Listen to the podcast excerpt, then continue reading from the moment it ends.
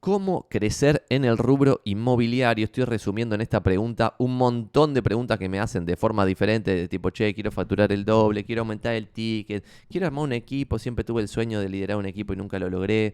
O, che, qué bueno lo que hiciste, Santi, esto de la red, ¿cómo puedo hacer una red en Neuquén? Hay mil preguntas todas iguales que se resumirían en cómo crecer en el rubro inmobiliario. Y para eso voy a hablar de, antes de empezar a mostrar cosas, quiero hablar de dos temas de uno, cómo se puede crecer las distintas formas de crecimiento y dos, cuáles son los números básicos del negocio inmobiliario, que mucha gente que trabaja de esto hace 20 años no lo sabe o no los entiende o piensa que los números son otra cosa. Primero, uno, y nadie se siente ofendido, esto para agregar valor desde un lugar de mostrar lo que estamos haciendo nosotros. Que lo contaba antes de empezar a grabar, pero que porque esto está saliendo en Twitch y después lo grabamos para YouTube. En el 2021, en enero del 2021, yo di una webinar que se llamaba Crecimiento, no sé qué falopeada, y contamos el framework de cómo pensábamos el crecimiento nosotros. En ese momento era medio experimental ese framework. Era tipo, che, ¿funciona esto que Santi está diciendo? Nosotros creemos que sí, por eso lo estamos haciendo y eso era lo que compartí en enero del 2021. Habiendo pasado más de dos años, ese framework recontra funcionaba, recontra funcionaba, y es lo que voy a hablar después de los dos primeros temas, voy a contar cuál era ese framework, recontra funcionaba, y lo mismo lo que, lo que voy a tratar de resumir hoy, que es, porque muchos se sienten bardeados cuando digo, che, Menganito está hace 20 años en el rubro y no sabe cuáles son las métricas básicas del negocio. Puedes tener dos actitudes ante eso, que este pie es un atrevido, está muy bien, también es verdad, y, pero que esa es mi estrategia de crecimiento. Pero por el otro lado es, che, está compartiendo todo lo que está pensando hoy, y si lo que piensa tiene que sentido y ayuda al crecimiento, si yo en paralelo hago la copia de lo que, lo que dice este pibe, si le va bien, me va bien porque hacemos un copy-paste de lo que está haciendo. Y si encima me haces un copy-paste y mejoras tres cosas de lo que estamos haciendo nosotros, hasta te va más rápido, aceleras tu crecimiento. Dicho eso, a grosso modo yo veo cuatro formas de crecer en el rubro inmobiliario. Una, individualmente. Es decir, vos, ya sea porque sos grande, porque no te gusta el riesgo, porque no te gusta liderar personas o por lo que fuese, no querés tener un equipo, ni siquiera de dos personas, no querés tener ni siquiera un empleado, ningún asistente, nadie que te ayude en nada, querés hacer todo vos, individualmente vos podés crecer muchísimo. Y voy a contar ejemplos concretos. Pero los mejores inmobiliarios de Argentina ganan en valores de, a valores de hoy, que en otros momentos ha sido más, entre 300 y 400 lucas al año.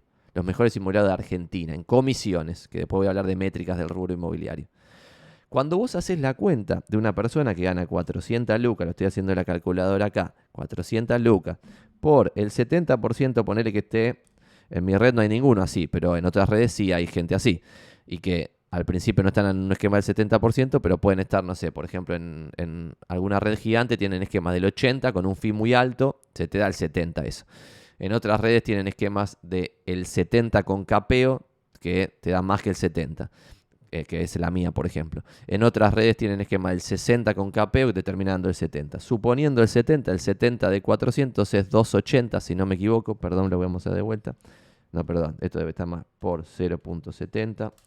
Ah, no, está bien, 280, 482, le restás 280 dividido 12, dividido 12. Antes de impuestos ganás 23 lucas por mes. Es una ah, locura absoluta esto sin, sin una empresa. O sea, estando vos solo. Esto es posible es posible. Cuando avancemos con la respuesta voy a mostrar embudos de conversión de cómo puede llegar a esto. Es posible. No es solo mejorando la cantidad vendida, sino el ticket vendido. No hay forma de ser los de, los mejores de Argentina solo sin equipo, sin mejorar el ticket e ir a tickets súper altos. Imposible. Y hay ciudades que no tienen tickets altos. Casi todas, excepto Rosario, Córdoba y Buenos Aires, creo. El resto no tiene ticket alto en absoluto, excepto que vendas campos. Y ahí es mejorar, pero a través de otra forma. Dos, a través de un equipito. Vos podés crecer a través de la conformación de un equipo. Tres, vos podés crecer a través de la conformación de una oficina inmobiliaria. Y cuatro, vos podés crecer a través de la creación o del crecimiento de una red inmobiliaria de varias oficinas que tienen más equipos, que tienen más individuos. ¿Está bien? Esas son las cuatro formas de crecimiento. En el canal de YouTube mío, el video que creo que está primero ahora, después ya cambiará, es tipo un día en la vida de Santi Magnin. Es un video medio falopa, pero que funciona en YouTube, que es mostrando lo que hago en un día. Y ese día que está bueno verlo, no es el día ideal para todas las personas. A mí mi día me divierte, por suerte, entonces construí un laburo que me parece copado. Pero no es ese laburo que a mí me parece copado, que yo estoy en el, en el punto 4. Y esto no quiere decir que si estás en el punto 4 gano más guita que el mejor que lidera una oficina, ni que gano más guita que el mejor que lidera un team, ni que gano más guita que el mejor individualmente. Hay agentes individuales que no tienen ni una sola persona que ganan más guita que yo, que tengo un circo eh, muy complicado de gestionar. Eh, per se me divierte eso, o sea, me divierte estar en el momento de la red. Entonces, a igualdad de ingreso y a igualdad de riesgo, que es imposible, siempre elegiría estar del lado de construir una red y no individualmente. Cuando le empezás a sumar riesgo, porque cuando vos vas, vas cambiando de categoría de individualmente, que tenés muy bajo riesgo, muy, muy bajo riesgo, con un team tenés bajísimo riesgo, pero no, tanto, no tan bajo como individualmente, con una oficina ya tenés riesgo tenés riesgo porque puede tener empleados en relación de dependencia, porque tenés quizás agentes, porque tenés colaboradores, proveedores, lo que fuese. Todos esos te pueden meter quilombos, le pueden pasar cosas a la gente de buena fe y puede haber errores que terminen en quilombos mayúsculos. ¿Está bien? Errores de omisión que hacen que se suceda un quilombo. Entonces todo ese riesgo está en el punto 3, empieza en el punto 3. Porque en el team o en el equipito, vos en un equipito de 5 personas, estás atrás de todas las operaciones, estás atrás absolutamente de todo entonces no se te puede pasar nada, el riesgo es muy bajo. Se te puede pasar, sí, pues se te puede revelar uno de los cinco, no sé, juicio laboral, quilombo, o tiene un problema, o eh, una operación la hizo mal y, generó un problema con un comprador o con un vendedor, puedes tener un problemita, que individualmente es mucho más difícil.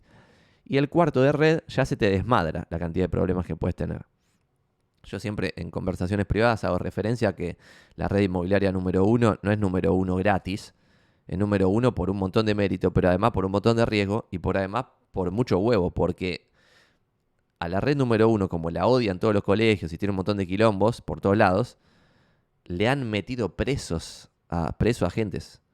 Eh, y eso, todo toda la estructura completa tiene que resolver ese problema. Entonces, genera problemas de otro level, otro level, otro level. Entonces ya estás en cosas políticas y por eso cuando ustedes se sientan a hablar con alguien que, es presidente de una red muy grande, en general es muy políticamente correcto, dice lo que hay que decir. Yo me acuerdo, y acá meto un pie de página, nada que ver con nada, yo trabajaba en Tenaris, en la organización Techint, y tenías muy pocas oportunidades de hablar con Pablo Roca haciendo un pinche en Tenaris, ¿no? O sea, y cuando era GT, que era Global Trainee, tenías una oportunidad que había una charla que eh, Paolo se sentaba una hora y media o algo así, con toda la nueva camada de GTs que eran de todo el mundo, ¿no? Por eso se sentaba. O sea, venía el nigeriano, venía el de Inglaterra, venía no sé quién, y estábamos ahí 40 de distintos países en una reunión con Paolo. Y cada uno podía hacer una pregunta, muchos no se animaban a hacer ninguna pregunta, entonces yo pude hacer una pregunta. Y mi pregunta fue, Paolo, ¿cómo es una negociación con IPF en la vida real? O sea, cuando entras a la puerta, o con una petrolera cualquiera, entras a la puerta de la reunión, ¿cómo es? Como, y era una pregunta boluda, pero como para tratar de descubrir el carácter del tipo. O sea, algo que no se pueda leer en un balance o que no te lo digan todos a través de los libritos de historia de la empresa. De otro, el pie de página del pie de página es nuestro conquistar el mercado, que ese curso de inducción ahora está pasando a libritos eh, onda Tenaris y me está muy bueno, pues yo trabajaba en Tenaris University que hacía esta cosa para Paolo, ahora hago esta cosa para mí mismo, me divierte también comentar eso como el pie de página del pie de página. Volviendo al, al primer pie de página, que era Paolo Roca, bueno, lo que me responde ahí fue todo súper políticamente correcto. Y yo decía, pero contame un poquito el jugo, la posta. Pero después entendí, después entendí. En ese momento un poco me indigné, pues todas las respuestas a todas las preguntas de todos mis compañeros habían sido la rey de la, el rey de la corrección política. Era como todo lo que había que decir. Y se notaba que era todo lo que había que decir. Y después con el tiempo entendí que, claro, hay tantos stakeholders, hay tantos intereses cruzados ahí, que es muy difícil que diga lo que quiera decir una persona que es CEO de una empresa multimillonaria. Y ahí entra dentro del punto 4 de crecer a través de una red. Vos podés crecer a través de una red apalancada en capital de terceros. Por ejemplo, levantando guita en Estados Unidos, vas a Y Combinator, te dan guita y te dan contactos. Con los contactos después levantas una primera ronda, después una segunda ronda y tenés 20 palos verdes, 40 palos verdes, 50 palos verdes. Pero ahí ya no podés, o sea, ya un perfil como yo, medio impresentable, que dice lo que se le canta el culo y putea en, videos y tiene más de 100 personas en una red inmobiliaria y que y a veces hablo, no sé, digo que el peronismo le hizo mucho daño al país y obviamente con más de 100 personas en la red tiene que haber más de un peronista, claramente. En mi propia red, digo, ¿eh? En consecuencia, ¿pero por qué puedo hacer esto? De decir lo que se me cante. Porque construí una red con libertad, porque valoro dentro de los valores que yo tengo como supremos es la libertad. Entonces, no vendo mi libertad para facturar en vez de 20 lucas, 40 lucas o lo que archa sea eh, en el futuro. Y esa lógica de, che, ¿qué valor es el valor que más valoras vos? Valga la redundancia, debiera cruzar en el crecimiento individual, el crecimiento de team, el crecimiento de oficina y el crecimiento de red. ¿Está bien? ¿Por qué? Porque vos individualmente podés facturar mucha plata siendo esclavo de multimillonarios. Yo lo vi de primera mano, gente que ni siquiera, porque en general cuando te pones en ese puesto, en ese lugar, no llegas a ser de los mejores en general el que llega al punto de los mejores es el más desentendido que yo. Yo me acuerdo que alguna vez mostré con el número uno de Rimax y me había llamado la atención lo desinteresado que estaba por hacer una venta de un palo y medio y yo estaba como que me caía las la dos gotas gordas acá como tipo, este es un milagro, yo voy a vender esto, me salvo para toda la cosecha eh, y eso sin, lugar a dudas se, refleja en lo que vos estás haciendo. físicamente, el lenguaje corporal, y el otro estaba más allá del bien y del mal, y esa es la actitud que tenés que tener para ser el número uno. Eh, dicho eso, veo mucho que individualmente, para pasar de factura a 100 lucas a 200 por año, para ese paso se vuelven esclavos de un cliente. Entonces, si vos no valoras la libertad como uno de tus valores supremos, está perfecto ser el esclavo de un buen cliente, porque quizás tu valor supremo es la guita, entonces ahí está, es coherente. Lo que a mí me llama poderosamente la atención es que mucha gente crece con un crecimiento que no es coherente con quien ellos son, con cómo construir un día que les divierta, con cómo se alinea eso con tus valores personales, con tu personalidad y todo, y todo lo que dije antes. Entonces, bueno, cuatro formas de crecer en el rubro inmobiliario. Vamos a ver las, las, métricas, voy a ver embudos y después volvemos sobre esto para no hacerla larga la primera parte. Segundo tema. Las métricas más importantes del rubro inmobiliario son ventas, gross commission income, margen bruto, evita y free cash flow que paso a explicarlas. Lo dije en Twitter el otro día y por eso me acordé que esto es algo compartible y muy interesante. Uno, ventas es cuánto valen las propiedades en su conjunto que vendiste. Por ejemplo, vendés 50 palos en propiedades. Esto es ventas. Dos, GCI, Gross Commission Income, es comisiones brutas, es lo que comisionaste. Ponele que el promedio acá es 5%, de acá tenías 50 palos, acá tenés dos palos y medio, ¿está bien? Dos palos y medio en GCI, Gross Commission Income. El tercero es margen bruto que es acá en el medio tenés los splits de comisiones de tu equipo. ¿Está bien? Porque individualmente no vas a llegar a vender 50 palos y 2.5 palos de GCI. Entonces, para hacer esto necesitas un equipo, sí o sí vas a tener un split, que es lo que se lleva a tu equipo. Esto, ponerle que está acá en el medio entre el 2 y el 3, es 70%. Entonces, de dos palos y medio que tenías acá, te quedan 750 lucas. Ponele que de las 750 lucas vos tenés un EBITDA del 40%, te quedan 300 lucas acá. Otro tema interesante. Para llegar a estas 300 lucas acá, no podés hacerlo solo. Es imposible. No he visto a nadie, pero ya no solo refiriéndome a los vendedores que venden propiedades, solo de tener un socio o una mano derecha que se lleve mucha plata, que puede no ser tu socio, pero puede ser un empleado que se lleve mucha plata. Sin mano derecha, no vi nadie que salga de la bataola de los medio pelardi que facturan un palo en Gross Commission Income, ponele. Que me refiero a oficinas, ¿eh? Ya no, obviamente un equipo que factura un palo es un gran equipo. Y un equipo puede facturar dos palos, ponele. Y un individuo, 400 lucas. Y una oficina con toda la furia del universo, 10 palos. Y una red con toda la furia del universo, cientos de millones. Eh, que es una guasada total. Pero puede llegar a pasar. Esto en mercados pedorros latinoamericanos. ¿eh? Obviamente en Estados Unidos un individual puede facturar 50 lucas, 50 palos o montos totalmente delirantes. Entonces volviendo es venta, GCI, margen bruto de EBITDA y free cash flow. Free cash flow, ponerle que no son 300 lucas porque EBITDA es antes de impuestos, depreciaciones, apreciaciones y qué sé yo. Si vos tenés activos, los activos se deprecian y perdés guita sin ver esa pérdida en los números verdaderos. Entonces lo que venga después de EBITDA va a ser más bajo. Entonces por eso, como EBITDA y ganancia son términos medio falopa, pues son términos económicos, en la quinta que yo meto es una métrica financiera, porque cuánta guita te quedó taca taca, que esa es la métrica que yo más miro de todas. Es, che, nos tuvimos que mudar a Palermo y tuvimos que hacer una hora de sale fortuna descontrolada. Bueno, si estamos en negativo, a mí no me importa si el EBITDA es positivo, la falopeada, pues estamos poniendo las inversiones, alguna una, magia contable. Lo que me importa es el free cash flow. Es tipo, che, guarda, porque si este crecimiento sigue constante, quizás cada dos años nos tenemos que mudar de oficina y si cada dos años nos tenemos que mudar de oficina, esto no es una inversión, es un gasto corriente. Y no me importa la categoría de inversión o gasto corriente, sino que me importa cuánto da el free cash flow. ¿Está bien? Venta GCI, margen bruto de vida, free cash flow. Cinco métricas y me diste todo el rubro inmobiliario. Tuyo, individualmente, de un equipito, de una oficina o de una red. ¿Está bien? Como sea, lo estás viendo claramente. Obviamente, cuando vos tenés una red, vas a bajar mucho el margen bruto en relación al GCI. ¿Está bien? Y esto quiero compartir un par de datos porque son interesantes. Yo tenía un Excel acá que no sé si lo voy a encontrar en este momento tan breve mientras lleno el eh, hablando con chamullando para que esto no quede en silencio en el podcast que especialmente va a Spotify. Pero si yo busco acá inmobiliarias en mi Google Spreadsheets, llego a, ver, a ver, a ver, a ver, tengo un resumen que había hecho una vez de cuánto era el margen bruto de las distintas redes inmobiliarias que publican balance en Estados Unidos, que me parecía muy interesante. Comparación de inmobiliarias, acá lo tengo. Perfecto. Por suerte lo encontré. Perdón. EXP, el último año que yo había hecho este análisis, el margen bruto que manejaba era del 7.85%. ¿Se dan cuenta? Eso es deprimente. EXP.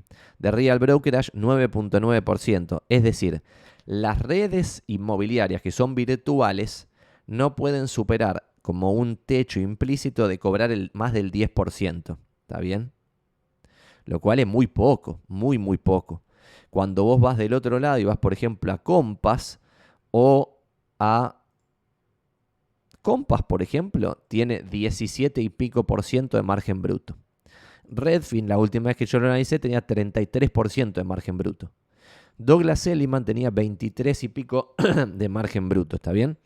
Entonces lo que podés empezar a sacar una conclusión, que no voy a leer todo lo que tengo acá, pero lo pueden ver ustedes porque, no sé, la ex empresa Realogy, que ahora se llama Anywhere, es la dueña de Century 21, de Coldwell Banker, de Sotheby's, etc. Y cotiza en bolsa, tiene todos los números públicos.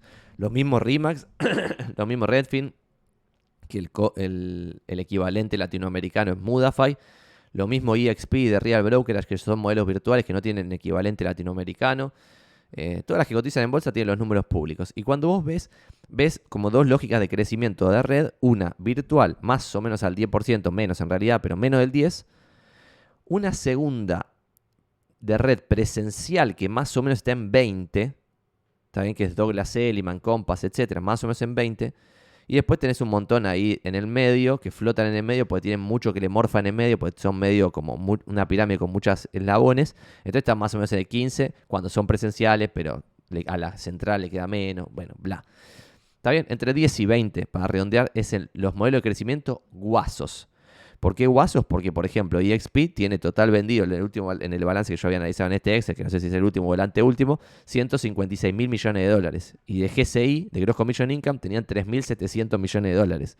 Entonces ese margen bruto que parecía chirola, pues el 7,85%, son 296 palos. ¿Está bien?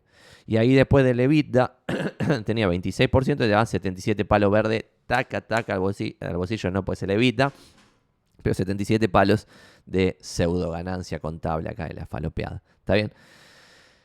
Entonces acá, y también esto está bueno, contarlo, y ahora voy a ir a la respuesta que más les interesa a todos, perdón que lo estoy haciendo largo porque vamos 18 minutos, que hay un tope en cada uno de estos cuatro niveles, ya sea en Latinoamérica o en el mundo entero. ¿Está bien? Por ejemplo, un inmobiliario que para mí es el número uno, eh, el amigo Ryan Serhant, cuando empezó solito, era individualmente, etapa 1 de las que mencioné, ya facturaba fortuna, ganaba fortuna. Cuando pasó al team, seguía estando en una red inmobiliaria de otro, seguía estando en una oficina de otro. Después tuvo su propia oficina en la misma red inmobiliaria y después tuvo su propia red inmobiliaria.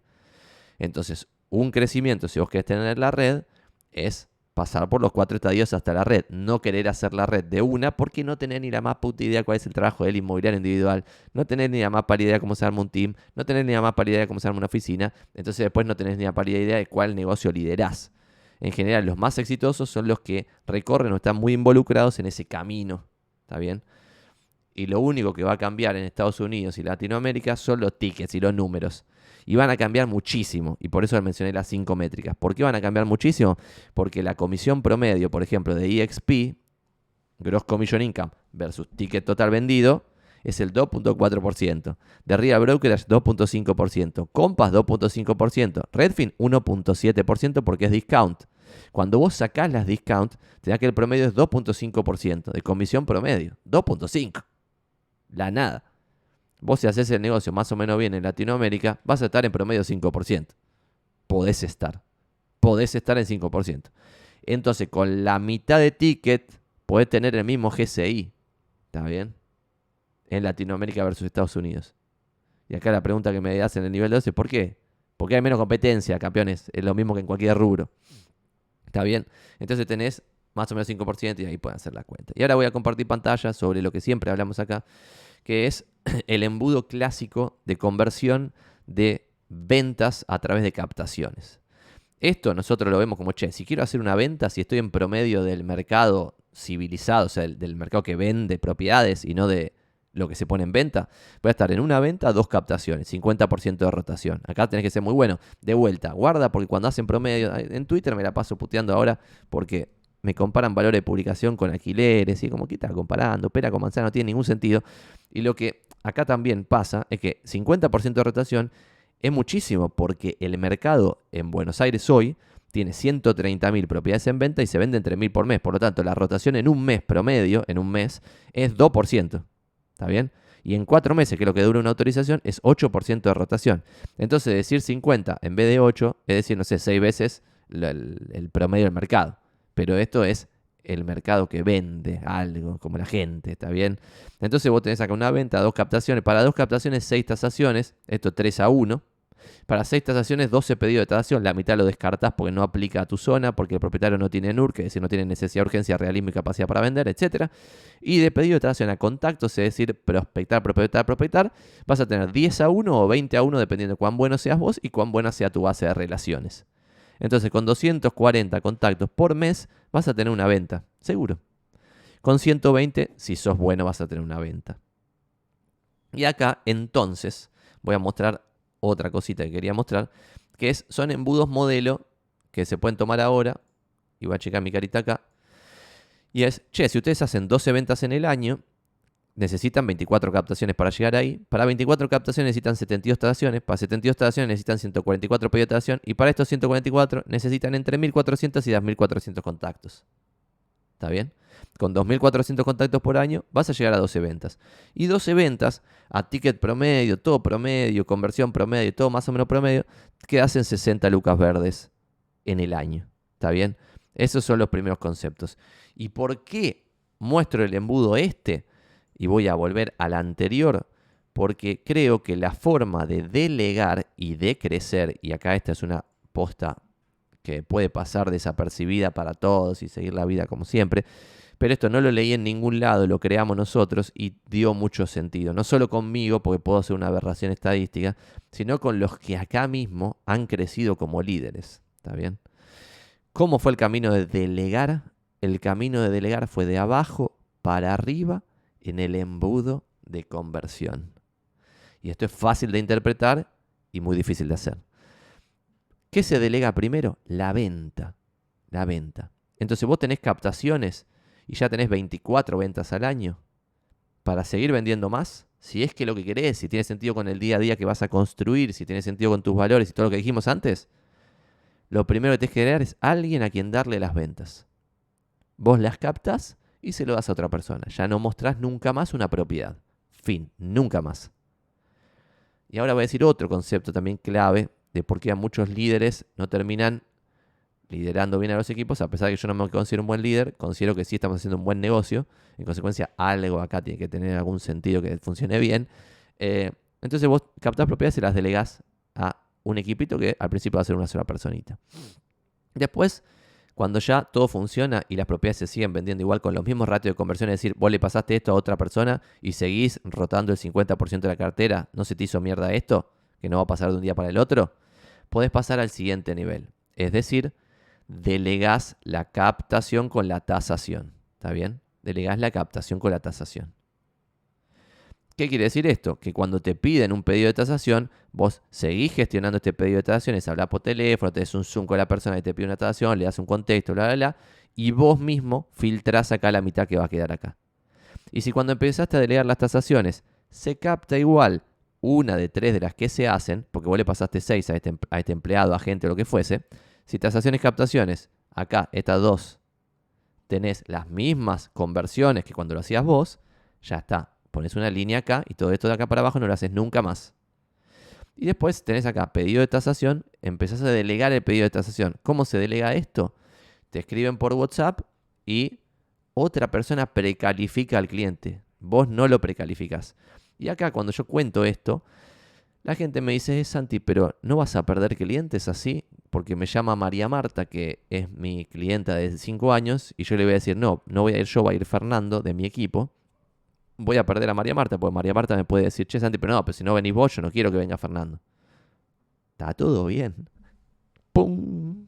Chao. No vas. Entonces, crecer tiene un costo, tiene un riesgo, hay que tener huevos u ovarios para hacerlo. No podés delegar esto sin pretendiendo que el día uno el que está haciendo eso lo haga igual que vos, o mejor. Que el día dos ya no pierdas nada, que todo sea exactamente igual y, todo pase alegremente sin ningún costo de corto plazo.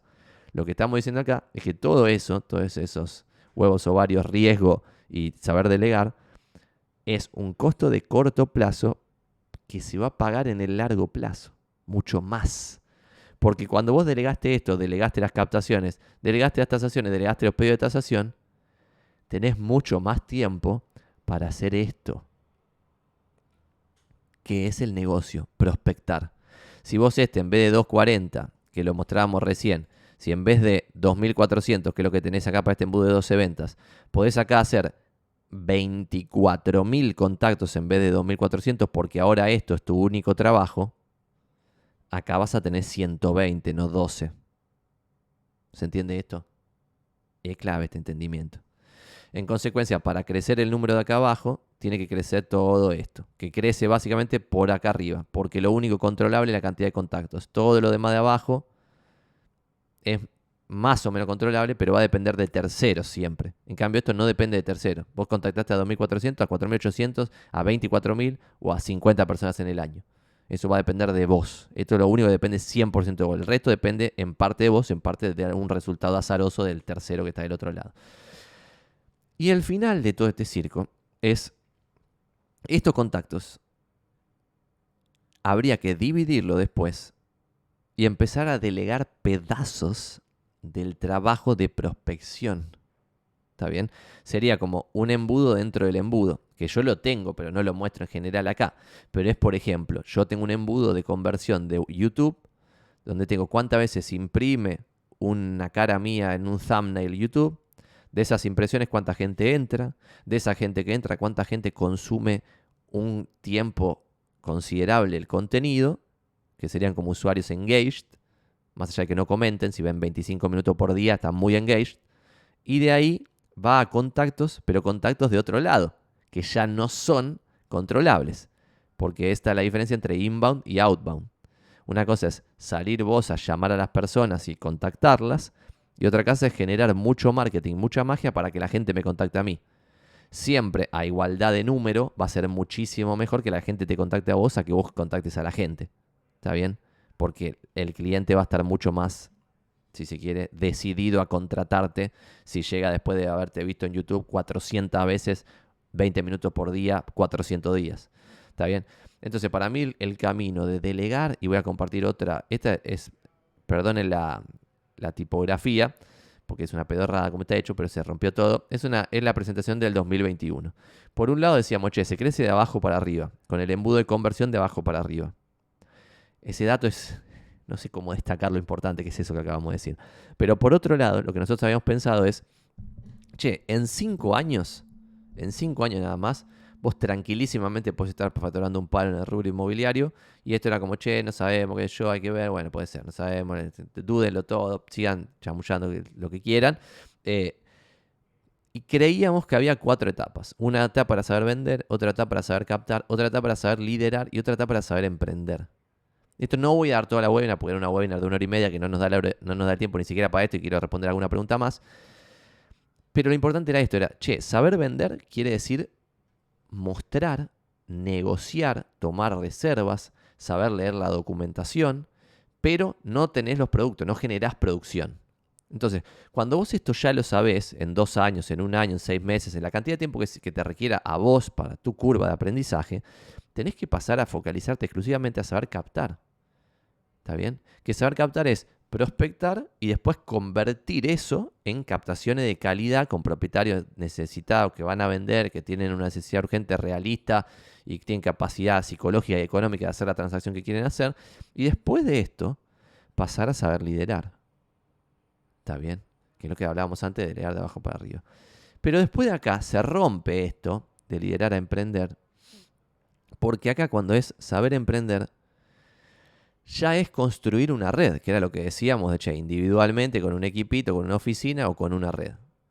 Vos puedes tener una oficina sabiendo liderar sin saber demasiado emprender, porque no vas a estar reinventando ninguna rueda. Solamente vas a tener que estar con tus 30 vendedores liderándolos bien. Y acá entra el último tópico de esto de cómo crecer en el rubro inmobiliario, que es, si vos querés hacer este camino, no podés hacerlo estando acá y estando acá a la vez. No podés hacerlo estando acá y estando acá a la vez. No podés hacerlo estando acá y estando acá a la vez. Constantemente me cruzo con personas que están acá, con una oficina con 30 vendedores, y están mostrando propiedades ellos mismos. Esa es la más grave. La segunda más grave muchas veces me cruzo con gente, y esto más aún que la primera, que están acá liderando un equipo de 30 personas y están yendo a las tasaciones para captar propiedades. Con 30 personas. Cuando vos estás acá liderando 30 personas, ya no te alcanza el día para liderar a los 30. Lo que tendrías que hacer es empezar a delegar, como dijimos antes, dentro de la categoría las cosas delegables. Contrata un empleado para hacer la parte administrativa. Contrata un empleado tipo office manager para gestionar el día a día de la oficina. Contrata un empleado para hacer marketing. Contrata un empleado para hacer no sé qué. Y esos son como, si quiere, el liderazgo de la empresa. Y después tenés todos los vendedores. Bueno, puedes tener 30, ni siquiera puedes liderarlos a los 30, solito. Estás socio o empleado o cosas que te ayuden. Entonces, menos que menos, es como ya casi un chiste, que vos te, pretendas estar acá y estar acá a la vez al estar acá y estar acá a la vez, no tiene sentido. Porque sí tiene mucho sentido que vos me digas, che, Santi, este plan no, no me gusta, no, no voy a construir, no quiero estar en, la oficina con aire acondicionado, liderando un equipo de 30 personas sin ir a tasaciones, sin, sin, mostrar propiedades, quiero estar involucrado en la calle, pum, pum, pum, no sé qué. Bueno, entonces no tenés que tener una oficina. Como máximo tenés que tener un equipo.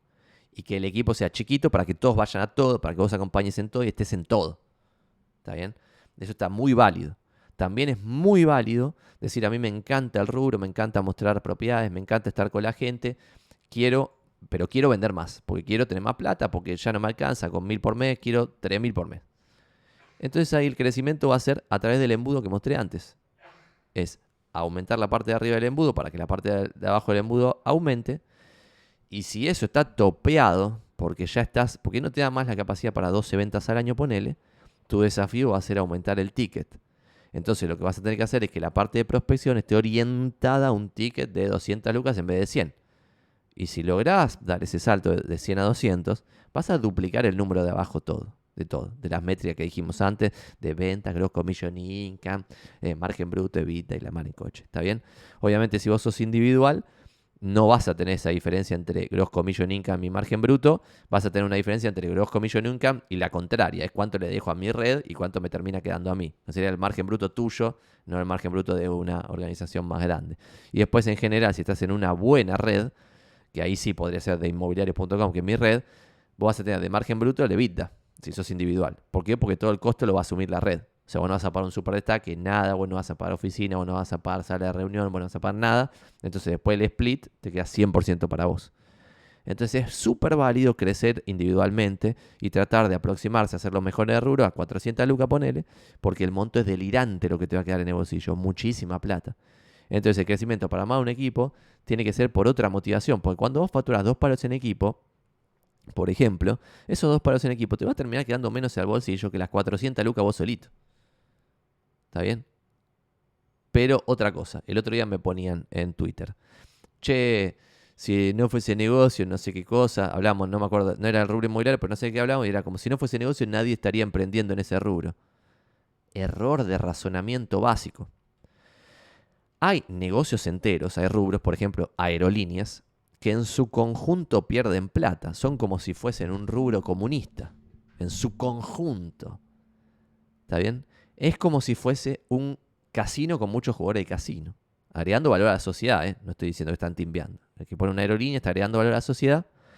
Pero todo ese valor se lo lleva a la sociedad, no al rubro de las aerolíneas en su conjunto. ¿Esto quiere decir que cada uno que pone una aerolínea va a perder plata? No. Al igual que cuando en el casino vas a jugar puede ganar plata, pero lo más probable es que pierdas. Acá es lo mismo. Poner una aerolínea es meterse en un juego de esperanza matemática negativa, donde en su conjunto todas las aerolíneas pierden plata. Tienen un margen negativo. Esto si se lo explicas a un socialista no lo va a poder entender. Va a decir, ah, ¿cómo miente Santi? Se pueden ver los balances, porque las aerolíneas son todas grandes y todas publican sus números. Históricamente, en la historia de la humanidad, las aerolíneas han sido una industria deficitaria. ¿Eso quiere decir que nadie va a querer poner una aerolínea nueva? Todo el tiempo quieren poner aerolíneas nuevas. ¿Por qué? Porque cada uno que entra piensa que va a ser el ganador. Piensa que va a ser el que va a ganar plata. Porque no hay uno, no hay dos, hay varias que ganan plata. Pero la industria en su conjunto pierde plata. Y por otro lado, otras industrias están en el lado opuesto donde la mayoría gana mucha plata y además la industria en su conjunto gana mucha plata. Entonces ahí está jugando un juego de esperanza matemática positiva donde lo más probable es que gane plata. Entonces guarda también con eso. Porque en cada una de estas cuatro etapas que vimos de crecimiento de una inmobiliaria, que puede ser individualmente, a través de un equipito, a través de una oficina o a través de una red, tenés juegos diferentes. Juegos diferentes. Y en los juegos de oficina y red, a pesar de que pareciera ser que es muy fácil ganar plata, es muy difícil ganar plata. Muy difícil. La mayoría de las oficinas pierde plata, la mayoría de las redes está empatado en la, en la desgracia. ¿Está bien? Esto es complicado. Pero siempre hay un ganador o dos ganadores que ganan tanta, pero tanta plata, que cuando alguien se cruza en un almuerzo con uno de ellos, dice, ¿cómo puede ser? Esto no puede ser verdad pero que contámelo mejor, quiero analizarlo, bla, bla, bla, y terminan jugando el juego con la esperanza de ser uno de ellos. ¿Qué es lo que estoy haciendo yo? ¿Se entiende esto? O sea, yo no estoy jugando el juego de red porque quiero ser uno de mitad de tabla. Estoy jugando el jueguito de red porque queremos ser los números uno. Todavía estamos a millones de años luz. Pero lo sorprendente es que no estamos a millones de años luz de ser el número dos. ¿Está bien? Y esto es también sorprendente en per se y también es interesante porque lo posteé el otro día en Twitter y voy a ver si lo, si lo encuentro y con esto cerramos esta pregunta y vamos a otras preguntas que estoy viendo que hay varias, somos más de 40, lo cual quiere decir que puede estar bueno los intercambios que salgan. Si comparto acá pantalla lo que posteé en Twitter, vamos a ver si lo encuentro. Estoy buscándolo, pero era algo como una falopea logarítmica que se me ocurrió, eh, que puede estar buena para, para sacar conclusiones que es la distribución de cómo esto, por ejemplo, que lo mostré otro día, le llamé fractales inmobiliarios, pero no pegó, no, no, no, no agarró, no agarró. Le puse una marca de agua pensando que alguien lo iba a levantar, pero no le importó a nadie, quedó en el olvido. Pero lo interesante es esto, que, que cuando vos ves las redes franquicias, como, en, como yo estimo que se distribuye la guita, tenés a una que gana fortuna, a un pelotón ahí en el medio que gana algo y el reto está en la, en la muerte. Cuando vos ves oficinas individuales, tradicionales, franquicias, redes tipo tercer modelo como de inmobiliarios, lo que fuese, tenés una o muy poquititas, que es menos del 1%, pero lo que pasa es que hay 33.000 inmobiliarios, pero menos del 1% de las oficinas, acá arriba en un número descontrolado, un batallón acá en buenos números, que vivís la buena vida en Buenos Aires, pero no es el negocio del milenio, y la mayor parte en la muerte, acá que estoy mostrando. Y cuando vos te vas a vendedores inmobiliarios individuales, vuelve a pasar lo mismo. Tenés acá uno, dos, tres que están en 400 lucas, 500 lucas, 350 lucas. Un gran batallón que está ahí entre 100 y 300 lucas, que es muy, muy, muy, muy digno. Y el resto en la muerte. Y gran parte de los que están acá en esta long tail están ganando menos de lo que ganarían como con un sueldo normal en el mercado. Menos que empleado de comercio.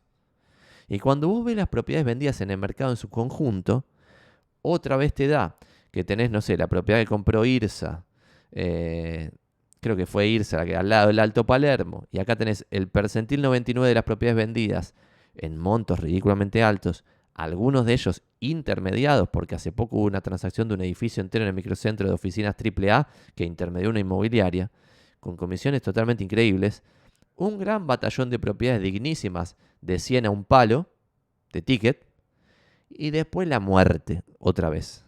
¿Está bien? Y entonces esto yo le llamé fractales inmobiliarios porque lo que me llama la atención de rubro inmobiliario, que quizás pasa en otros rubros, y es interesante proponer el debate, quizás en los comentarios acá pueden poner algo, dicho sea de paso, ahora que vamos en el minuto, no sé, 40, estamos al horno ya de tiempo. Eh, esto dura 40, es una sola respuesta, esto vamos al recontra horno. Eh, perdón, si no, si no aún no lo hicieron, like y suscribirse, por favor. Y pásenselo a algún compañero, a un amigo, colega que les sirva. Entonces lo sorprendente no es que tenés una red que la rompe, un par de redes que estamos bien y el resto en la muerte. No es sorprendente que un par de oficinitas, el percentil 99 de oficinitas la rompe. Tradicional franquicia y todas, ¿eh? Tenés tipo una tradicional que se me viene a la cabeza, no lo voy a decir, fortuna factura.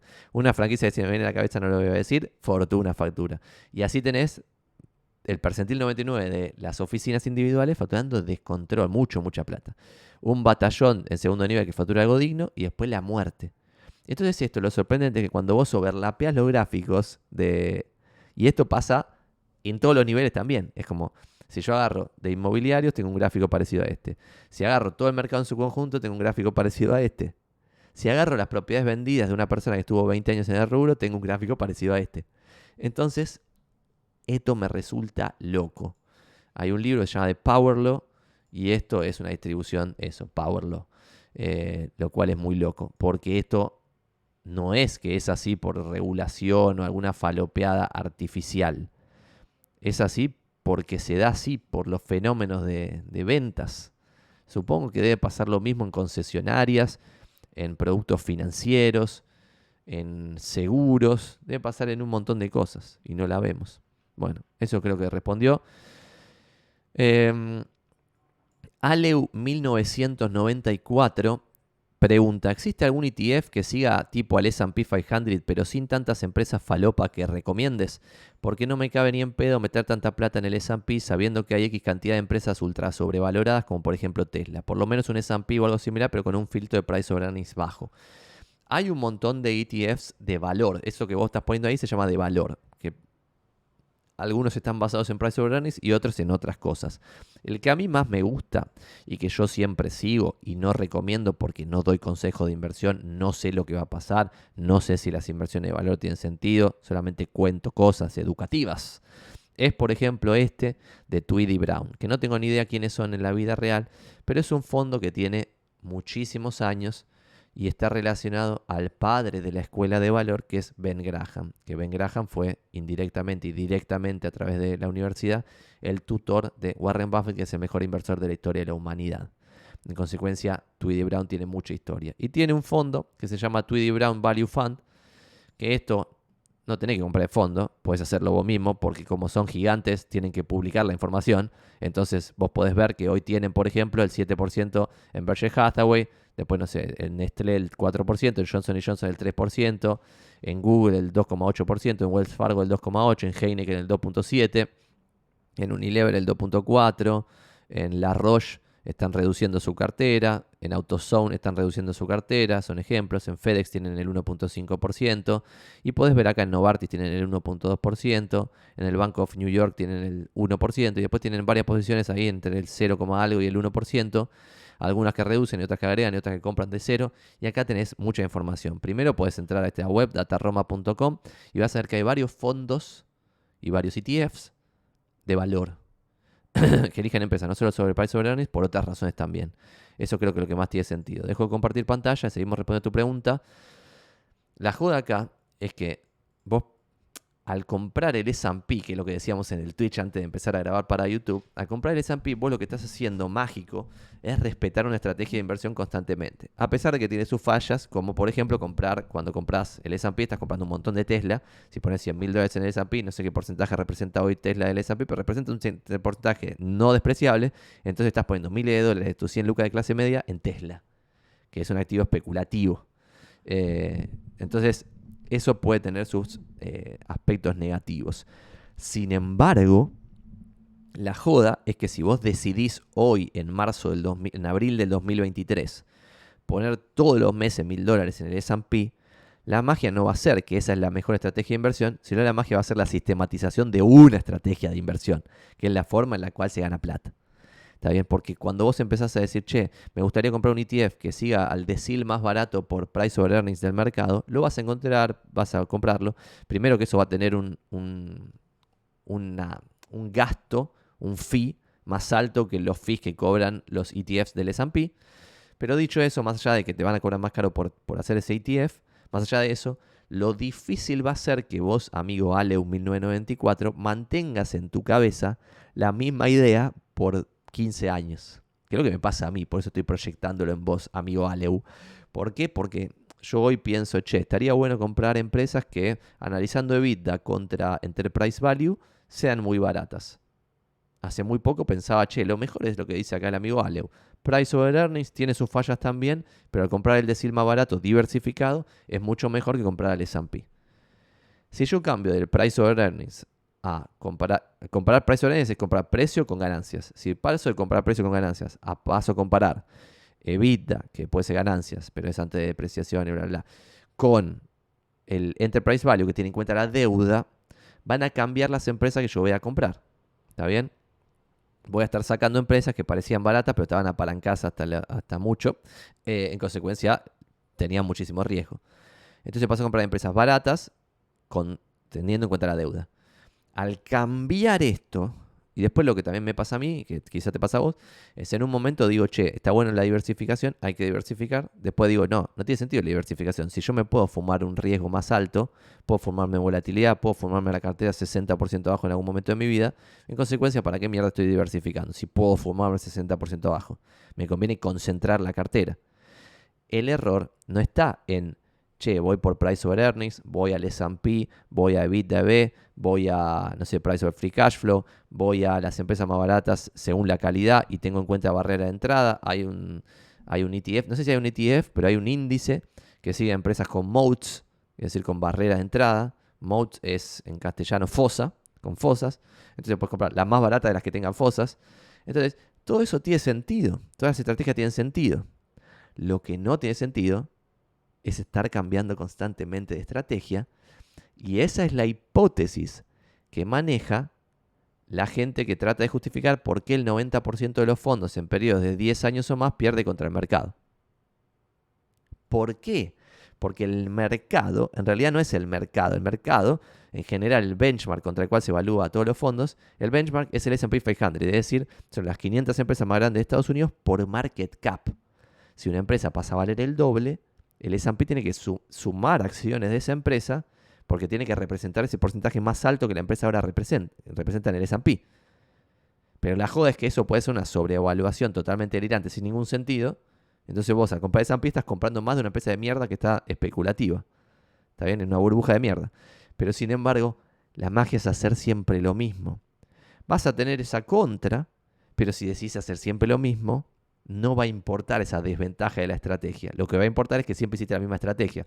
Entonces lo que dicen algunos libros es, che, cuando comparan el S&P 500 contra inversores decidiendo activos, están comparando la sistematización de una estrategia de inversión, que es el S&P 500 per se, porque es siempre entrar en las empresas más grandes por market cap, eso es lo que es, versus una persona que cambia de idea. Todos nosotros tenemos ese problema mental. Entonces no y más si te gusta esto.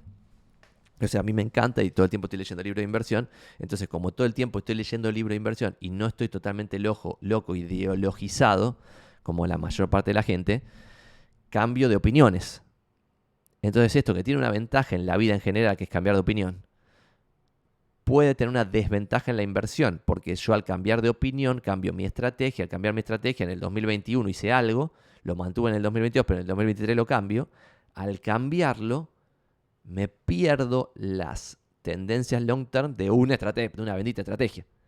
¿Por qué? Porque por ciertos momentos, por ejemplo, no sé, las estrategias de valor le ganan a las estrategias growth y en otros momentos las estrategias growth le ganan a las estrategias de valor. En algún momento las estrategias de comprar barato por price over earnings le ganan a las estrategias de comprar barato por price over free cash flow y en otros momentos es al revés. Si vos estás cambiando de estrategia todo el tiempo, quizás cagás esa tendencia de, por ejemplo, comprar empresa de valor en, largo, periodo largo de tiempo le, le gana al S&P.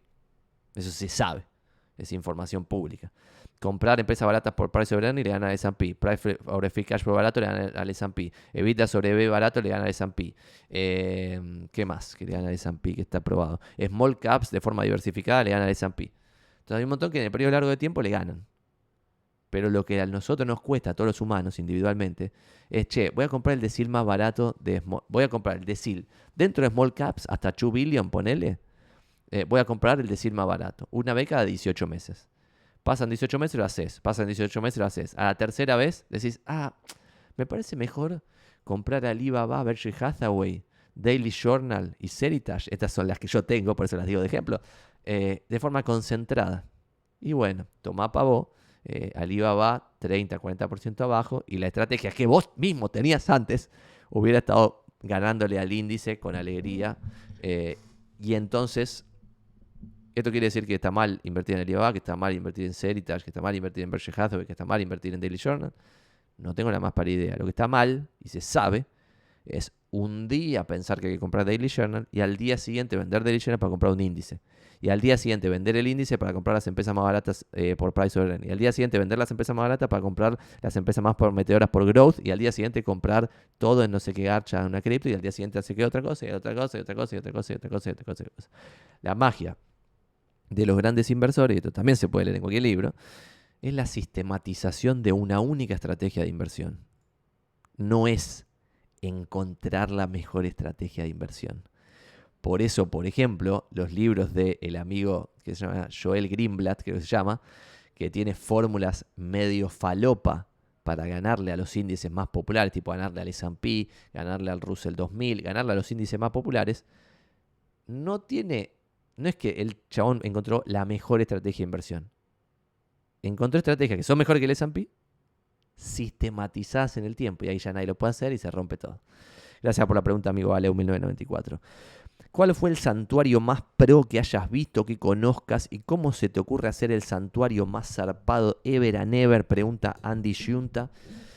Y voy a responder de otra forma eh, que no es respondiendo a la pregunta. Y es, para mí hay que ponerle un tope al nivel pro del santuario. El santuario que se refiere que nosotros cuando mostramos una propiedad recomendamos tener en una mesita la ficha de visita, la ficha de la propiedad, un par de hojitas con preguntas frecuentes que tiene el comprador al momento de buscar una propiedad que nadie le explica y después una coquita, un vasito de agua, un café con una cafetera, olor a café eh, y alguna gilaita, una musiquita, pero no tipo lo que escuchamos aquí intoxicados al principio, sino que apenas se escuche, que apenas se escuche de fondo y una magia, todo en una mesita chiquita, que puede ser la mesa de la cocina o la mesa del living o lo que fuese. Eso para mí tiene un tope, que es cuando vos te vas de mambo, que nos hemos ido de mambo acá mismo nosotros, es raro, ya es raro. O sea, ya el cliente piensa que estás haciendo un esfuerzo sobrehumano para convencerlo de algo, entonces demuestra desesperación, como la policía sea, no sé si era de Sprite o de 7up, demuestra desesperación y lo menos que vos tenés que demostrar en una muestra es desesperación. Entonces hay un sweet spot entre ser profesional, agregar valor y estar desesperado por vender esa propiedad. Cuando nosotros hemos, nos hemos ido a Joraca y hemos puesto un santuario con ya delirio, 4 mil millones de cosas, era como un kiosco, eh, demuestra desesperación. Dice, che, esta propiedad no se la pueden vender a nadie. ¿Viste todo lo que hizo este pibe para poder la Está desesperado. Entonces, hay un sweet spot de, che, ficha de visita, excelente. Ficha de la propiedad, excelente. Documentación de la propiedad en una carpeta por si lo quieren reservar y estar listo para la reserva, excelente. Eh, papeles básicos explicando las preguntas más frecuentes a la hora de vender una propiedad, los gastos a la hora de vender, qué se negocia después de una reserva, excelente. Además de eso, una coquita, un agua, un café y algunas golosinitas, y teniendo en cuenta, por ejemplo, alguna golosinita eh, kosher, alguna golosinita celíaca, para celíacos, y qué sé yo, sin tac y la mala en coche, y fin, basta, basta. O sea, no delirarla. Porque cuando la deliramos, estamos dando una señal de desesperación, me parece. Che, y vamos muy bien porque esta fue la tercera pregunta y hubo una pregunta de negocios de real estate, una pregunta de inversión y una pregunta de marketing, que son los tres temas de los que hablamos acá y de pedo hicimos una y una en ese orden. Santi, buen día, dice Dan Cherno. ¿Qué instrumentos? Vamos a tomar un poquito de café, que está en categoría Ice Coffee, ahora que vamos por el minuto 55. Como ya les dije, 10 y 50 me tengo que ir, porque a las 11.00 tengo una reunión. Esto después, que por ejemplo en formato podcast tipo en Spotify queda solo el audio, queda sumamente bizarro cuando tomo café. Em, seguramente se pierde la pregunta, no. Dan Cherno dice, eh, Tomás Meli dice, seguramente se pierden las preguntas interesantes entre tanta falopa, igual te vamos a seguir por allá. Es, verdad, en YouTube va a pasar eso. Dan Cherno dice, Santi, buen día, ¿qué instrumentos usás o recomendás usar a los corredores para el dinero líquido en pesos que se necesita tener para el corto plazo, para ir ajustando con la inflación? Yo no, no, no invierto los pesos en instrumentos líquidos. Podría hacerlo para ganar una monedita, pero es interesante tu pregunta para dar una respuesta. Yo conozco mucha gente que al igual que yo le divierte la inversión y el tema este de la guita, le divierte la guita per se, o sea, yo esto lo, he contado, pero si yo voy a jugar al fútbol me gusta hacer el que cuenta la plata y le paga al dueño la canchita, me gusta darle 20 pesos para vos, 40 para vos, pumba, me gusta contar los billetes, me divierte. Eh, entonces tengo como un, tema divertido ahí. Y a otra gente también tiene ese mambo cerebral, pero hay dos formas de ese mambo cerebral aplicarlo y voy a tratar de ser lo más breve posible, sin responder tu pregunta, pero respondiendo a tu pregunta. Alguna gente que tiene este mambo que yo tengo, lo que termina haciendo es estar focalizado en cómo maximizar cada uno de los pesos que le entra. Y al estar focalizado en eso, pierde la lógica básica de que tenemos 24 horas al día y 8 horas la vas a dormir, capo. Y si tenés 16 horas que te quedan, tenés que usarlas en cosas que maximicen tu felicidad, la de tu familia, tu seguridad, la de tu familia, tu libertad, la de tu familia, lo que fuese. Y eso puede verse roto por querer sacarle ese millón de pesos que vos tenés en el banco, porque con eso vas a vivir todo el mes, invirtiéndolo en un fondo común que parece ser seguro, en instrumentos seguros, para después sacarlo cada vez que tenés que pagar una cosa, y cuando vos sumás, y esto el error para mí es que se valora muy poco el tiempo propio. Que ese error, yo tengo muchos problemas cerebrales, pero justo ese no lo tengo.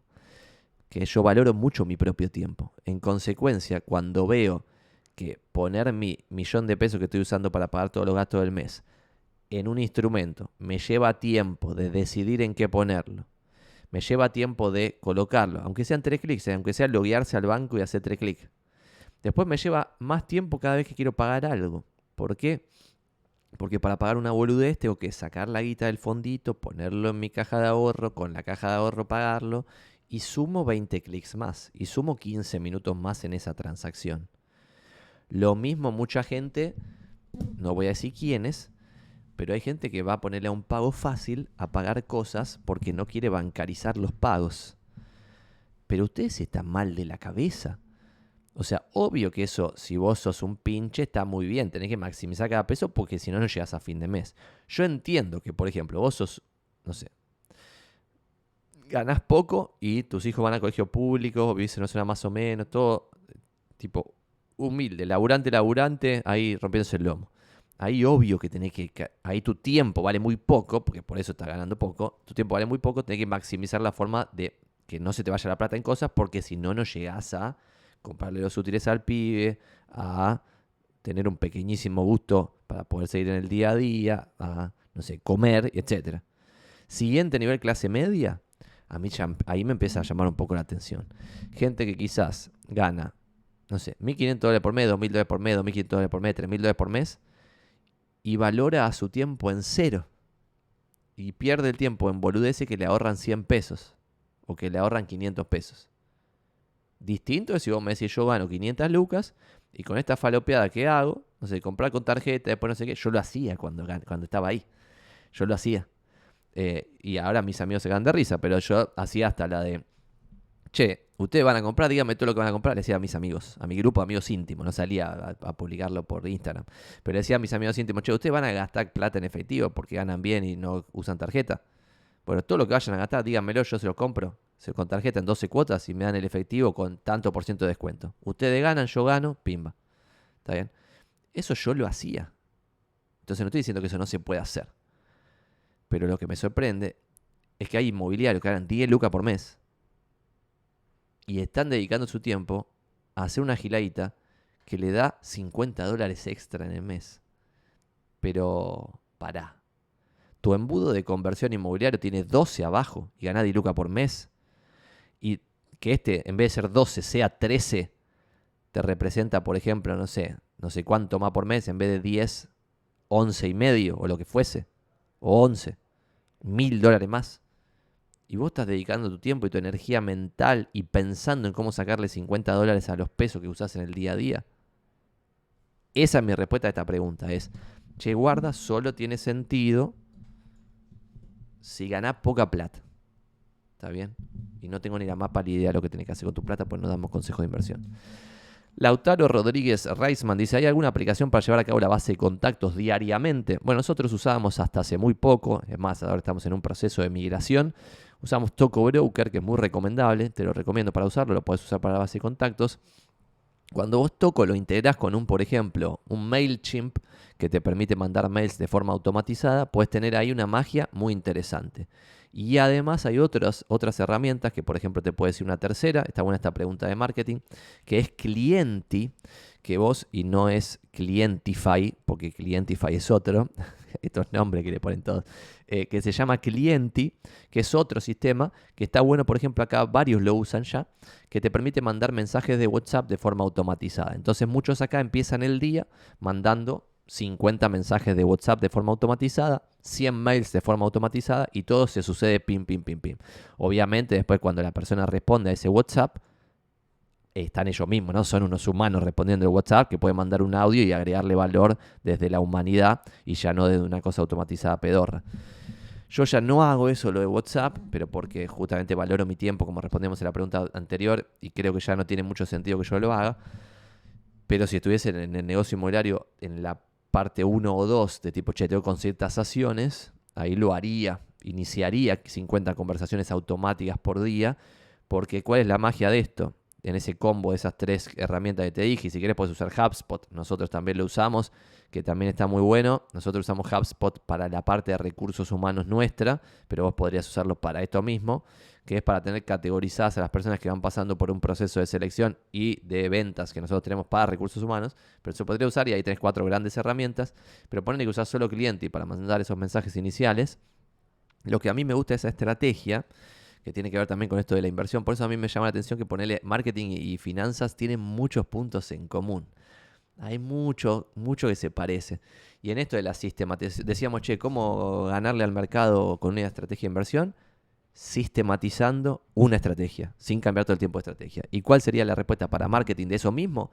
Sería sistematizando el contacto con los clientes y cuando vos haces que eso dependa de vos, en general es muy difícil sistematizarlo, como es muy difícil invertir siempre con la misma estrategia y no cambiar de idea. ¿Está bien? Entonces lo bueno de estos sistemas es que vos podés unir Toco con cliente y ponele solamente esos dos, después MailChimp nivel Dios, HubSpot nivel Dios, eh, solamente toco con cliente y que cliente mande todos los días a los 50 random por algún criterio que, que hagas la conversación. Y eso ya no depende de vos.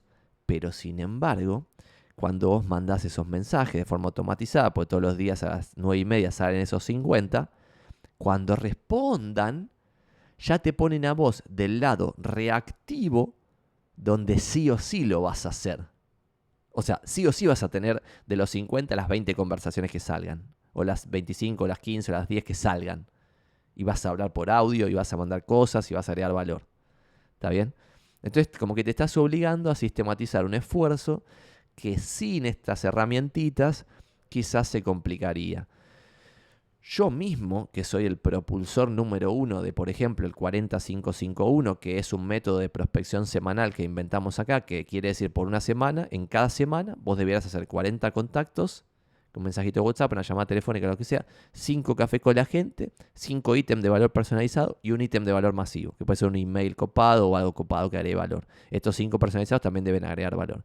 Pero para este 40 semanal, yo lo he hecho una semana, dos semanas, 10 semanas, pero en un punto siempre flaqueaba y no hacía los 40 contactos.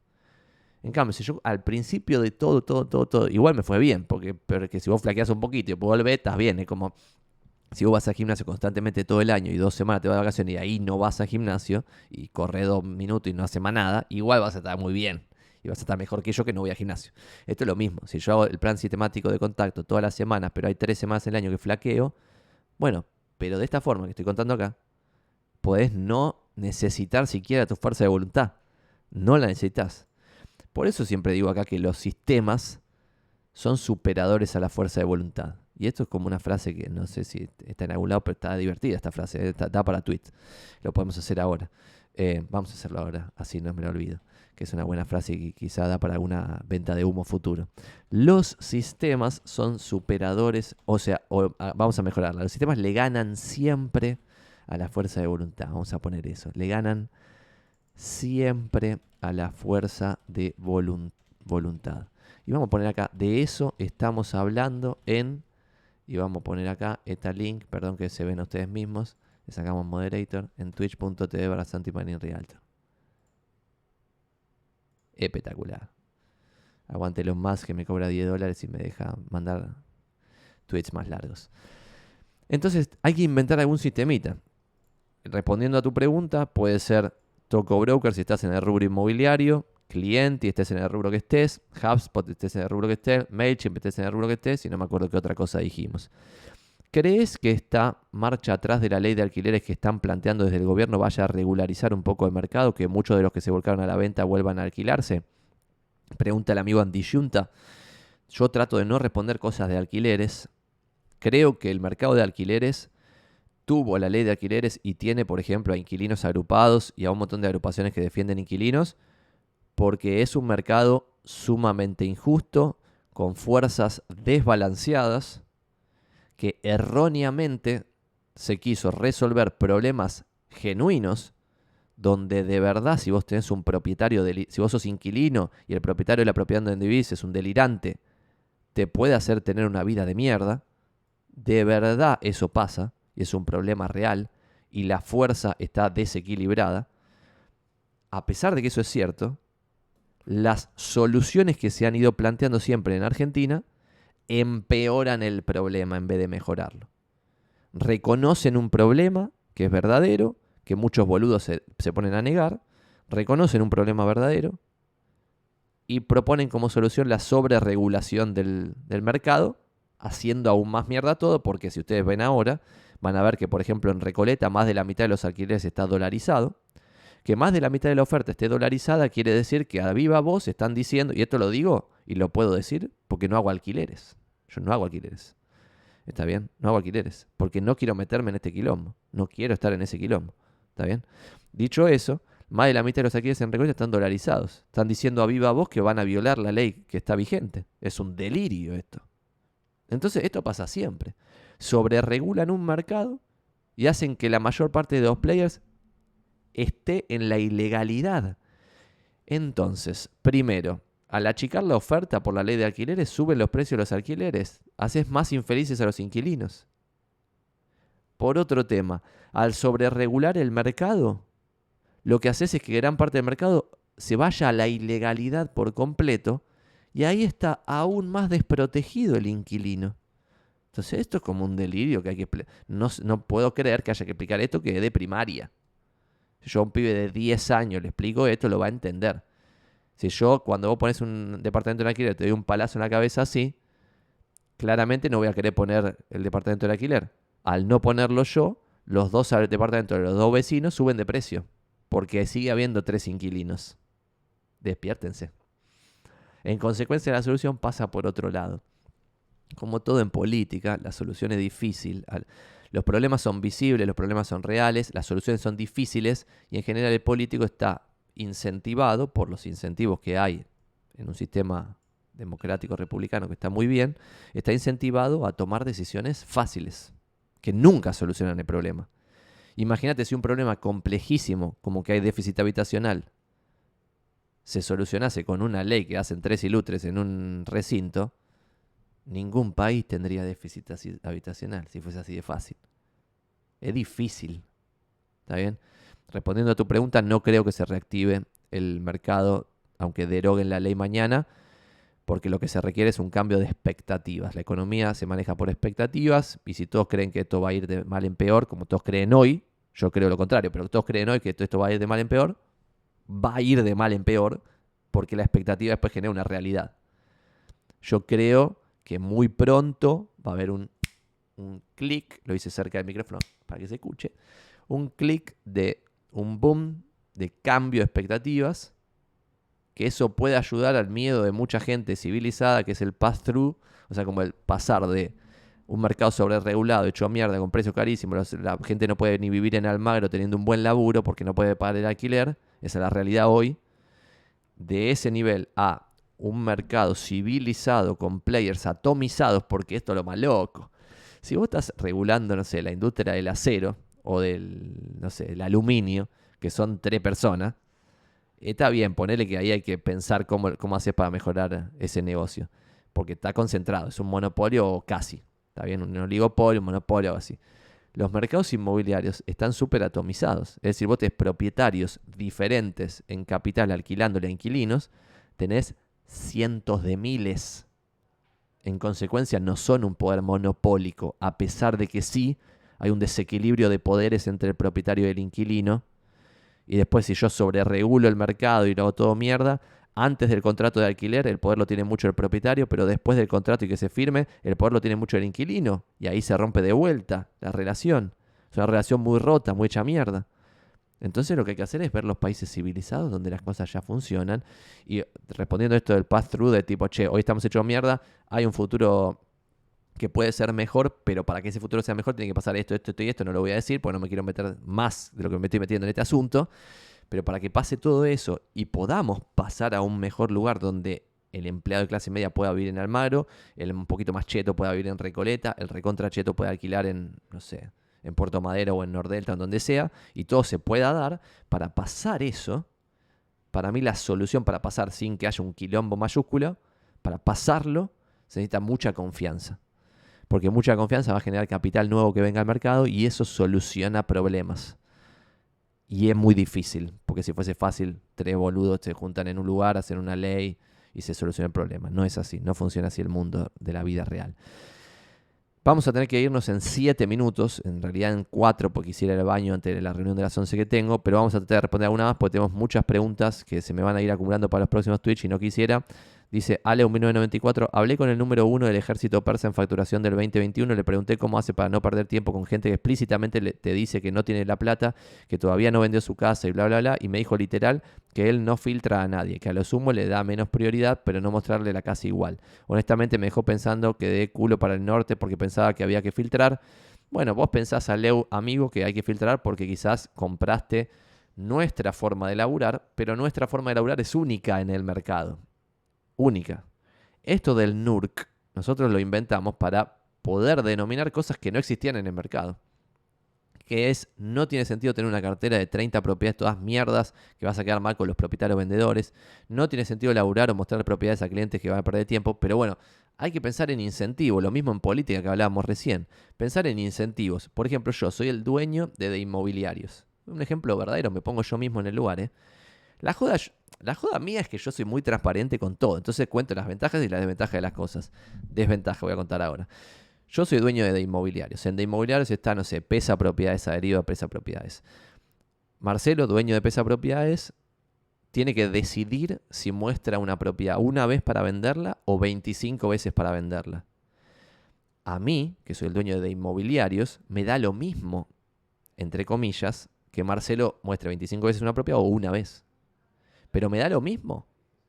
Hasta ahí. Me da lo mismo en el corto plazo.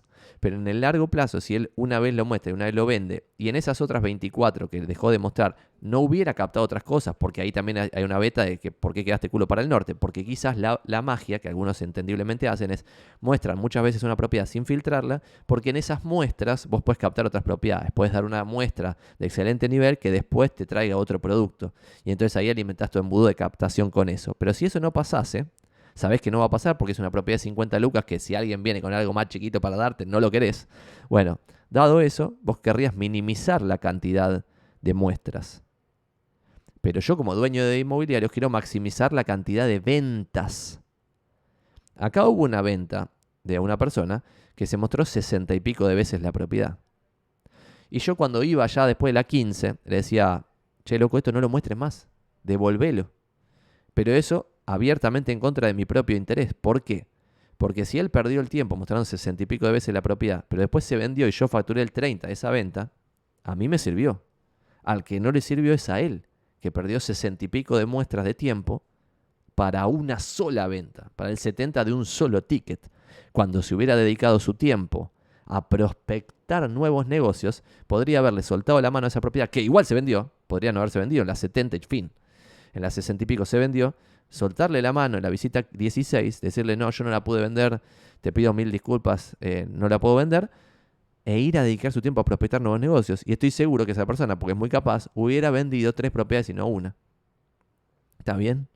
Entonces ahí, en el largo plazo, a mí también me hubiera beneficiado que aloque bien su tiempo. Y esto es lo que me divierte también del rubro inmobiliario, que se parece a las inversiones porque Todas son decisiones de alocación. Todas. Y con esto liquidamos. ¿Por qué son decisiones de alocación? Porque vos cuando estás, no sé, estás en Pampa y la vía, no tenés absolutamente nada, lo que vas a decidir es cómo alocar tu tiempo. Tu único capital va a ser tu tiempo. Si alocas tu tiempo mostrando 32 veces un monoambiente en constitución, no vas a hacer crecer el negocio nunca.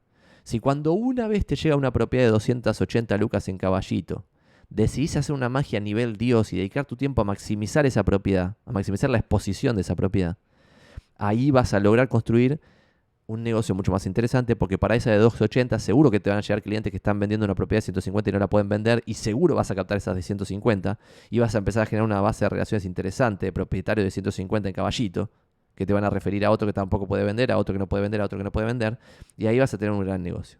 Cuando pasas al nivel 2, ya tenés una decisión de alocación de capital, no solo de tiempo. ¿Está bien? Y cuando pasas al último nivel, esto de la red y qué sé yo, y tenés más de 100 personas trabajando en la red y lo que sea, tenés muchas decisiones de alocación, de tiempo, de capital, de riesgo. Tipo, che, ¿quién tiene el riesgo acá? Por ejemplo, yo concebí una red, y esto también va alineado a este nivel de transparencia delirante que siempre compartimos acá, donde el riesgo, a diferencia de todas las otras redes que existen en, Argentina, está en las inmobiliarias.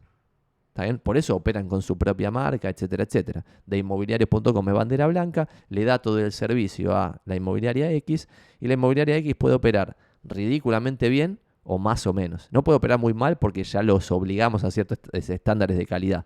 Pero más o menos sí puede. O sea, si llega tarde a una visita, yo no lo estoy controlando. Esa inmobiliaria. Y está adherida de inmobiliarios. Entonces, tiene decisiones de alocación. O sea, para bajar el riesgo, estoy decidido a perder algunas cosas. En este caso es control. ¿Está bien? Entonces son todas decisiones de alocación. Vamos, carajo, dice Marcelo Tincani, muy bueno, Santi, excelente detalle de los distintos modelos inmobiliarios. Siempre tratamos, viste, Marcelo Tincani, de decir algo nuevo. Se nos complica a veces, pero bueno, ya vamos por la edición ciento no sé cuánto. Hay como 2.500 videos en YouTube y seguimos diciendo cosas nuevas de rubro inmobiliario, así que esto da para la eternidad. Con esto liquidamos porque 11.00 tengo una reunión y son 10.59. Ya no pude terminar antes, no voy a poder ir al baño. Nos vemos la próxima. Abrazo grande. Si no están suscritos al canal de YouTube, like y suscribirse. Abrazo.